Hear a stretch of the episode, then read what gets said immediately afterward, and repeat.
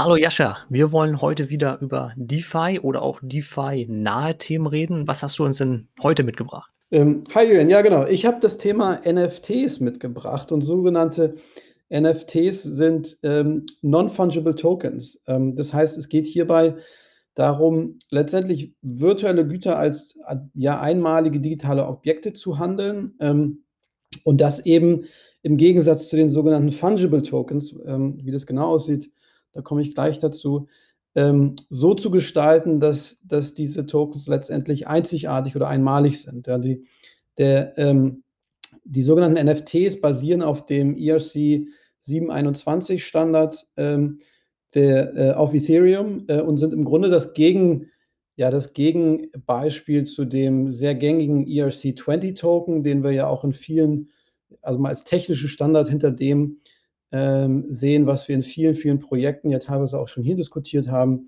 Ja, also wenn wir, wenn wir uns dann an, an Plattformen oder Protokollen wie Compound oder äh, Idle oder auch OneInch orientieren, die wir ja hier alle schon äh, in, in den vergangenen Episoden behandelt haben, dann gibt es dort natürlich auch einen Token, ähm, der aber in der Regel eben auf diesem ERC20-Standard basiert. Das heißt, der ist fungible. Äh, was bedeutet das? Das bedeutet, dass wir dort eine äh, bestimmte Gesamtanzahl an Token haben. Ja, sagen wir mal, der Total Circulating Supply ist irgendwann ähm, eine, eine Milliarde Token.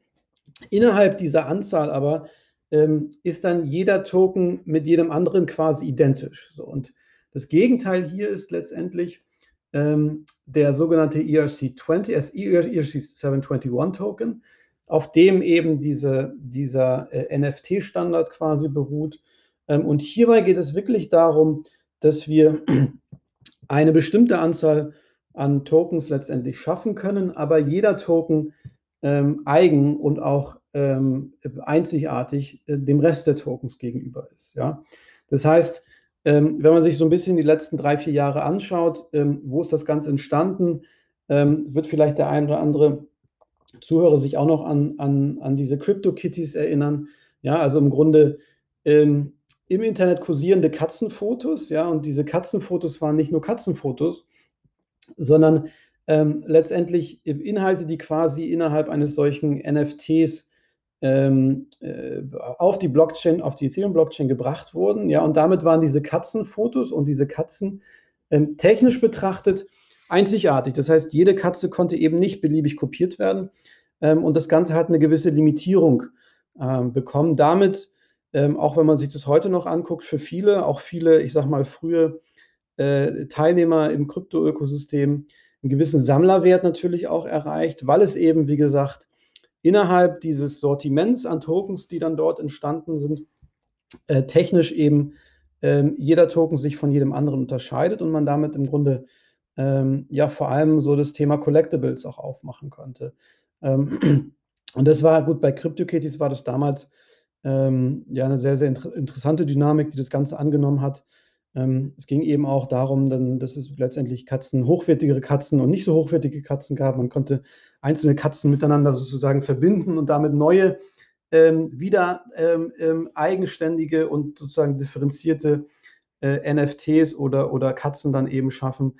Und das ist eigentlich das Spannende hieran, ähm, dass ähm, wir im Gegensatz zu jetzt, ich sage mal, einem typischen ERC20, wie zum Beispiel dem, dem Comp-Token von Compound, äh, oder dem One-Inch-Token, ähm, die sozusagen innerhalb ihrer Token-Kategorie ähm, äh, identisch sind, ja, dass wir im Gegensatz dazu äh, auf diesem NFT-Standard im Grunde ähm, einzigartige und, und äh, ja, voneinander differenzierbare Tokens letztendlich schaffen können, als technischer Standard oben, obendrauf dann ähm, eben ganz, ganz tolle, interessante neue Anwendungsfelder sich gerade schaffen. Welche Use Cases gibt es denn da? Also wahrscheinlich sehr viele. CryptoKitties hast du gerade schon erwähnt. Ähm, was sind denn so die, die Haupt-Use-Cases, die dann darauf entstehen können? Richtig, genau. Also im Grunde ist da die, ich sag mal, die Fantasie natürlich nach oben offen. Ähm, CryptoKitties war sicherlich ähm, in erster Linie für viele auch eine Spielerei, denke ich mal. Ähm, aber hat im Grunde einen ganz, ganz interessanten Weg aufgemacht, nämlich gezeigt, dass wir hier auf einmal Infrastruktur haben, ja, die Ethereum-Blockchain und eben dieser darauf entstandene oder, oder lebende Token-Standard des ERC 721, die es uns im Grunde ermöglicht, äh, unique Assets in einer limitierten Anzahl äh, technisch quasi ähm, äh, zum Leben zu bringen ähm, und obendrauf damit mit Content zu verbinden. Ja, und das ist eigentlich so das Spannende, was gerade ähm, entsteht. Das Thema hat so die letzten sechs Monate extrem, also das Thema NFTs an sich, oder die, die könnt auch sagen, einige sprechen auch von der Asset-Klasse NFT, ähm, starke Fahrt aufgenommen. Also ein, ein großer ähm, äh, Bereich ist so das ganze Thema digitale Kunst. Ja, ähm, einige sprechen auch von Programmable Art, äh, also programmierbare Kunst. Ähm, was meine ich damit? Ähm, wirklich digital erschaffene Kunstwerke, äh, Bilder, äh, Grafiken, äh, unterschiedlich animierte ähm, äh, Bilder, die im Grunde von, von digitalen Künstlern oder Grafikern oder auch Crypto-Artists teilweise genannt, ähm, entstehen, die auch manchmal in einigen ähm, Ausgräbungen wirklich tatsächlich sehr, sehr hochwertig ähm, erschaffen wird, mit viel Fleiß und viel Mühe, viel Kreativität auch reingeht. Durch diese Programmierbarkeit gibt es auch einzelne Ansätze, wo sich im Grunde ein Kunstwerk aus unterschiedlichen Layern zusammensetzt. Ähm, ja, das heißt auch, äh, wir haben zum Beispiel Beispiele gesehen, so erste Ansätze ähm, von, ähm, ja, ich sag mal, Bildern und Grafiken. Ähm, es gab so, so, vor einigen Wochen gab es so ein Beispiel, wo jemand eben das Bitcoin-Logo zum Beispiel, also ein Bild, digitales Bild erschaffen hat mit dem Bitcoin-Logo. Und dadurch, dass es im Grunde programmierbar ähm, ist, äh, sich die Farbe dieses Bildes verändert hat, je nachdem, ob der Bitcoin in den letzten 24 Stunden hoch oder runter gegangen ist. Ja, das heißt, digitale Kunst ist ein ganz großer ähm, äh, Block, der, der, wo eben sehr, sehr viel steht gerade. Aber auch alle anderen Arten von Content. Ähm, man sieht jetzt erste, erste Künstler, die im Grunde über einen sogenannten, über einen solchen NFT ähm, zum Beispiel eine limitierte Edition ihres, äh, ihres Albums auf die Blockchain bringen. Ja, also auch da wieder digitalen Content ähm, eben nicht wie eine MP3 oder eine PDF sozusagen bis ins Unendliche kopierbar und damit vielleicht auch ein wenig sozusagen verwässerbar irgendwie zu, äh, äh, aufzusetzen, sondern eben begrenzt, limitiert, so wie wir das auch früher aus dem physischen Handel kan kannten, dass es zum Beispiel oder heute auch immer noch kennen, ähm, gewisse Alben eben in einer Limited Edition gibt und da weiß man, dass es das eben nur tausendmal zum Beispiel gibt. Ja, und das haben wir hier natürlich auch. Gaming ist so ein weiterer großer großer Bereich, könnte man, oder einer, der, wo eben viel passiert, ja, wo wir eben jetzt die ersten ja, Blockchain-basierten Games sehen, die im Grunde diese NFT-Logik auch aufnehmen, schon seit einer ganzen Weile, ähm, wo ich eben virtuelle Güter, der sich der, der, der, der User im Grunde in, innerhalb dieses Spiels erarbeitet oder erkämpft oder gewinnt, ähm, eben auch über einen solchen NFT abbilden kann, der dann im zweiten Schritt auf einem Sekundärmarkt letztendlich handelbar wird. Ja, das heißt, auch hier wieder, das erste ist unique, das Asset ist im Grunde ähm, unter, der, unter der Kontrolle des Nutzers ähm, und da kommt eine gewisse Handelbarkeit rein. Collectibles, auch da wieder eine, eine, Art von digitalem Content. Ganz, ganz großes Thema, ja, so ein bisschen, wer das früher, also ich aus, aus meiner Kindheit ähm, äh, kenne das auf jeden Fall noch, so diese Panini-Bilder zum Beispiel, ähm, die man dann gesammelt hat und auf dem Schulhof getauscht hat. Ja, also im Grunde dieser Gedanke digital äh, äh, transformiert und eben über die ähm, ja, den, den, die Blockchain als dezentralen Ledger ähm, letztendlich auch handelbar gemacht, weil wir wieder eine, eine Limitierung mit reinbringen können. Ja, da gibt es so ein paar Beispiele, Sorare äh, oder Sorare äh, als, als Fußball, ähm, äh, digitalisiertes Fußball ähm, äh, Panini-Bild quasi ähm, auf der Blockchain. NBA Top Shot äh, von dem Dapper Labs Team, die auch damals CryptoKitties gelauncht haben, ist wahrscheinlich so mit Abstand gerade das am Spiel, was am meisten Volumen generiert. Da geht es dann im Grunde, dass wir das im Grunde lizenzierte NBA-Content, also von Spielern und einzelne Spielausschnitte, ähm, über solche, diesen, diese Token-Formate auf die Blockchain gebracht werden.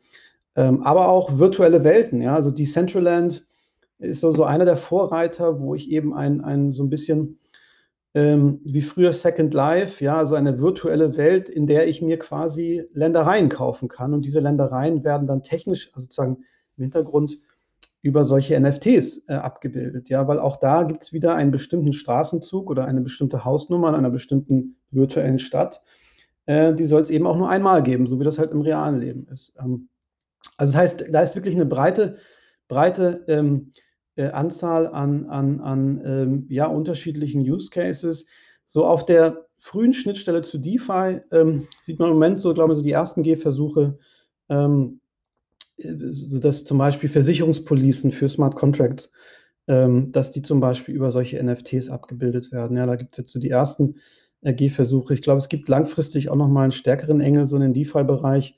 Ähm, komme ich vielleicht gleich noch mal dazu. Aber das sind so im Grunde die, die, ähm, die Use Cases, ähm, die man ähm, im Moment, sage ich mal, ähm, die sich so hervortun. Du hast es bereits erwähnt, die Blockchain ist dann die ähm, ermöglichende Technologie dahinter.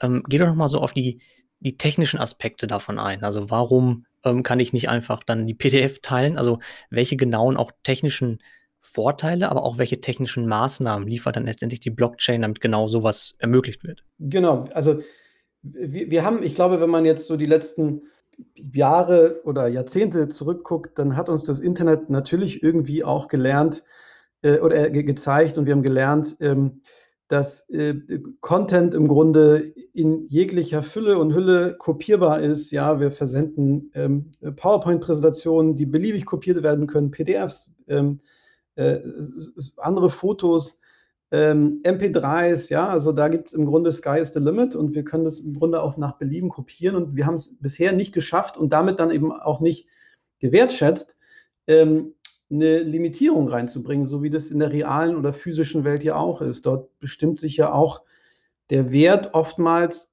eines, äh, eines Assets ja, nach, der, nach der Quantität, in, in, in der dieses Asset im Grunde existiert. Ähm, Einfach auch, weil das natürlich ein natürlicher Mechanismus ist, Demand und Supply ähm, ähm, zu regulieren. Ja, und was die Blockchain, und das sehen wir natürlich in vielen anderen Bereichen auch, die wir teilweise hier schon diskutiert haben, vor allem im DeFi-Bereich, ja jetzt ja im Grunde macht ähm, mit dem Internet, ähm, wenn man da oftmals auch über Web 3 oder so die dritte Generation des Webs spricht, nach Web 1 und Web 2, die schafft im Grunde auf dem Internet einen Asset Layer, ja, der es uns ermöglicht, Assets miteinander zu tauschen. Wir haben uns hier in den Episoden bisher immer sehr stark um, um Financial Assets gekümmert. Ähm, ja, wie beim letzten Mal zum Beispiel das Thema Staking Derivatives, also auch da Assets, die äh, composable oder und, und, und programmable, also programmierbar werden, äh, aber eben auch dadurch ähm, erst entstehen können, dass die Blockchain als dezentraler Ledger, der ja transpar der, der transparent ist und auch von jedem quasi einseh- und verifizierbar ist, ähm, uns ermöglicht ähm, im Grunde gewisse Dinge eben ähm, auf dieser Blockchain abzulegen, die dann nicht mehr kopierbar sind. Ja, also wenn man sich jetzt überlegt, so mal Bitcoin als vielleicht prominentestes Beispiel, ja, da weiß man, ähm, weil das eben mathematisch, kryptografisch in das Protokoll quasi eingebettet ist, das wird nur 21 Millionen Bitcoins geben. Ähm, und den Bitcoin, den ich bei mir halte, den kann ich auch nicht nach Belieben kopieren. So, das heißt, da sind entstehen ähm, durch diese Infrastruktur und durch diese gemeinsam geteilte Datenbank äh, entsteht ein gewisses Vertrauen, weil ich weiß, ähm, ich kann diesen Bitcoin nicht teilen und sozusagen, ich kann ihn schon teilen, aber ich kann nicht diesen einen Bitcoin als Gänze sozusagen zwei verschiedene Personen schicken. Ähm, und dieses Vertrauen setzt sich hier natürlich auch ideal fort in, in in Bereiche wie jetzt zum Beispiel digitale Kunst, weil es geht hier auch wieder darum, das Leistungsversprechen der Blockchain im Grunde macht hier zwei Sachen, die, glaube ich, für den Kunst oder allgemein für den, für den, für den Content- oder Collectible-Markt ähm, unheimlich wichtig sind. Ja, und das tatsächlich, glaube ich, auch besser als in der realen Welt. Zum einen ähm, schafft es eine Limitierung, ja, jetzt mal in Anglizismen gesprochen, Scarcity. Das heißt, ähm, wir, wir, wir, wir können im Grunde ein Asset ähm, in einer bestimmten Anzahl limitieren und damit das machen, was im Grunde Künstler ja schon seit eh und je machen. Ähm, dem Ganzen ähm, äh, ja auch eine, eine, eine, Regulierung des, von Demand und Supply geben. Und wir können ähm, äh, einzelne Assets bis sozusagen auf ihren Ursprung zurück ähm, zu einem, ähm, zu einem ähm, zu einer Person oder einem, einem, einem Account quasi zurückführen und können damit tatsächlich beweisen, ähm, offen und transparent für jeden äh, verifizierbar. Dass zum Beispiel ein ähm, heute gehandelter NFT, der letztendlich ein, ein, ein digitales Kunstwerk oder irgendeine Grafik verkörpert, wirklich sozusagen auf den Account des jeweiligen Künstlers äh, oder, oder, oder, oder ähm, Grafikers sozusagen zurückführbar ist. Und das ist, glaube ich, in der Kombination ein, eine ganz, ganz starke ähm, äh, Grundvoraussetzung dafür, dass wir zum allerersten Mal eigentlich über so Themen wie digital oder digitalisierte Kunst sprechen, äh, die eben nicht beliebig oft kopierbar ähm, wird, sondern wo man wirklich sah, weiß, okay, es gibt diese Edition tatsächlich, davon gibt es zehn Stück und ähm, äh, für diejenigen von uns, die im Grunde die Blockchain lesen können, was im Grunde jeder machen kann, der technisch dazu in der Lage ist, ähm, können wir auch tatsächlich zurückführen und nachverfolgen, ähm, dass diese, äh, diese Edition auch von demjenigen kommt, von dem ich glaube, dass sie kommt. Wie hoch ist denn das Volumen oder sag mal die, die Annahme von solchen Anwendungsfällen? Ja, also das wird wahrscheinlich den einen oder anderen überraschen. Ich meine, klar, das ist natürlich alles auch noch, muss man sagen, in den Kinderschuhen. Ähm, aber trotzdem, äh, wenn man sich so ähm, jetzt so die, ich sag mal, prominenten ähm, NFT-basierten Applikationen ähm, und auch Marktplätze anschaut, ähm, also NBA Top Shot habe ich zum Beispiel schon erwähnt, ähm, ist tatsächlich eines der wenigen ähm, NFT-basierten Applikationen, die, die nicht auf der Ethereum-Blockchain, sondern auf der Flow-Blockchain ähm, deployed wurden und von dem Dapper Labs Team auch entwickelt wurden, ja, die, im Grunde die Macher hinter CryptoKitties. Und ähm, da geht es im Grunde darum, dass sich letztendlich ähm, ja, für, für Sammler und NBA-Fans im Grunde hier die Möglichkeit habe, digitalisierte Spielerkarten und auch äh, Momente und Ausschnitte aus besonderen Spielen eben sammeln, erwerben, handeln kann. Ja, und NBA Top Shot hat jetzt, die sind ähm, ähm, letztes Jahr live gegangen, die haben jetzt in Summe, ähm, habe ich jetzt heute mal geschaut, fast 50 Millionen an, an Secondary Sales generiert. Also sozusagen NBA-Assets, die auf dem Marktplatz dort auch gehandelt wurden, ähm, insgesamt ähm, von ähm, in einem Volumen von 50 Millionen. Ja, aber auch CryptoKitties immer noch sozusagen der, der, der, der, ähm, der Ursprung, könnte man fast sagen, dieser ganzen NFT-Bewegung vor äh, einigen Jahren. Ähm, auch bis, bis heute, glaube ich, knapp 30 Prozent, äh, 30 Millionen äh, generiert. So, es gibt da einige, das ist ja auch alles, wie gesagt, on, online einsehbar und, und transparent ähm, einige, einige Webseiten, zum Beispiel cryptoslam.io, wo man sich das, wo man sich das angucken kann. Und die, ähm, also jetzt so in den letzten 24 Stunden, zum Beispiel die höchste Transaktion eines, eines einzelnen NFTs ähm, war die sogenannte CryptoPunks Collection für ähm, ja fast 750.000, umgerechnet 750.000 Dollar in, in, in Ether. Also da sieht man schon, äh, dass so die, die Early Adopter hier teilweise auch echt mit, mit horrenden Summen um sich werfen und, ähm, und ähm, gewisse Sammlerstücke hier tatsächlich schon signifikant an, an Wert äh, gewonnen haben und man ähm, ja mal gucken muss, wie, wie sich das im Grunde ähm, jetzt so in der nächsten Zeit dann, dann weiterentwickelt. Was denkst du denn, wo die Reise hingeht? Also ich meine, wenn jetzt schon Sammlerstücke teilweise, du hast gerade als Beispiel 750.000, ähm, also was, was denkst du, also, was werden vielleicht auch Anwendungsfälle in der Zukunft sein? Ja, ich glaube, also klar, wir wir werden sicherlich irgendwie diese Bereiche, über die wir eben gesprochen haben, also das Thema digitale Kunst oder auch andere digitale Inhalte in limitierter Form, ja, und damit mit einem gewissen, ähm, Sammlerwert oder Wert auch hinterlegt. Das Thema Gaming wird sicherlich größer werden. Also, ich glaube, NFT-basierte Assets werden sich etablieren, ja, ähm, ähm, auch vielleicht in ihrem Wert irgendwie stabilisieren. Ähm, und das Interessante, und da finde ich eigentlich, ist so die Schnittmenge äh, zu DeFi sicherlich ähm, dann perspektivisch auf jeden Fall sehr, sehr hoch, ist ja, dass wir auch in, in, im DeFi-Bereich oftmals über so Collateral und Deposits eigentlich sprechen. Ja? Das heißt, viele dieser Protokolle ähm, und Plattformen, über die wir hier auch in der Vergangenheit schon gesprochen haben, leben ja im Grunde davon, dass, dass Nutzer ähm, dort auch Liquidität bereitstellen, ähm, ja, ähm, im Grunde auf der einen Seite Supply, auf der anderen Seite Demand für ein bestimmtes Asset ähm, oder auch das Thema ähm, äh, Money Markets haben wir ja auch schon besprochen, also dezentrale Peer-to-Peer. Äh, Loans und Kredite über die Blockchain, wo ich ja im Grunde auch eine Sicherheit hinterlege auf der einen Seite, um dann ein Darlehen äh, sozusagen aus diesem Peer-to-Peer-Netzwerk eben in Form von Krypto zu erhalten. Ähm, große Volumen, die da heute schon ähm, entstehen.